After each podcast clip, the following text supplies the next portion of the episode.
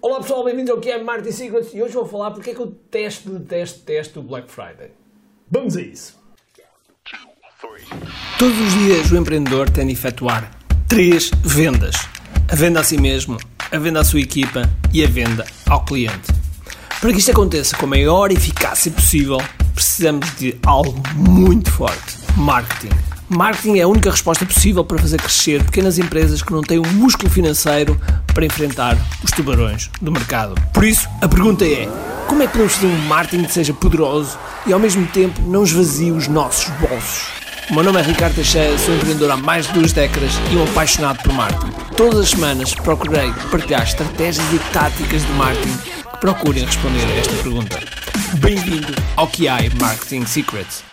Pois é, Black Friday. Black Friday é quando o pessoal chega, yeah, descontos, enfim, essas coisas todas que vocês sabem e que o Black Friday, como é óbvio, tem algo muito bom, algo muito bom para as pessoas que compram. Mas para as pessoas que vendem, ou pelas empresas que vendem, eu pessoalmente não gosto do posicionamento. Com algumas raras exceções, eu não gosto desse posicionamento. Porque quem me conhece sabe que eu não gosto nada de descontos, ok? Não gosto nada de descontos, eu gosto de dar valor, ok? Eu gosto que realmente a pessoa receba mais valor do que o preço que paga. Okay? Esse é o meu desconto. O meu desconto é, ok, a pessoa vai pagar 10, mas vai receber 100.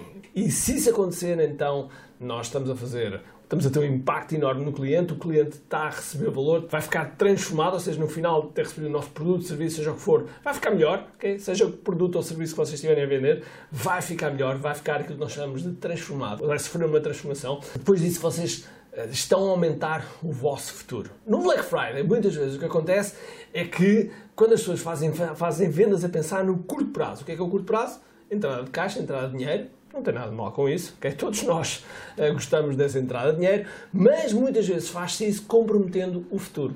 E esse é o problema muitas vezes do Black Friday. E antes de eu me alongar nisto, eu vou-vos dizer qual uma das exceções que eu considero o Black Friday bom para isso. Okay? O quê? Stock off. Ou seja, uh, quando vocês têm um stock, vocês têm produtos físicos que realmente estão em fim de vida, querem despachar, se não despacharem vão ficar com aquilo vou ficar aquilo no armazém, vou ficar aquilo que nunca mais vai ser vendido e vai ser difícil escoar. Nessas ocasiões, eu acho que o Black Friday é, sem dúvida alguma, um momento que vocês têm chave, chave para escoar, para escoar esse tipo de produtos. Agora, como é que vocês podem também utilizar o Black Friday, o buzz do Black Friday, para vocês apresentarem um, propostas absolutamente arrasadoras no Black Friday? Como?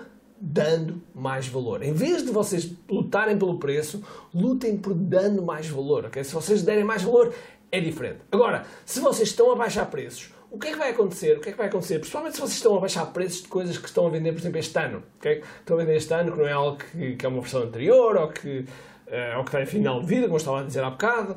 Não. Quando vocês vendem um preço abaixo e que outra pessoa, outra pessoa comprou a um determinado preço, como é que vocês acham que esse cliente vai se sentir em relação a ti? Okay?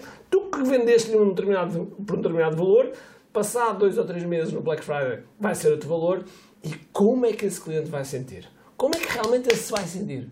Não vai sentir bem, pois não.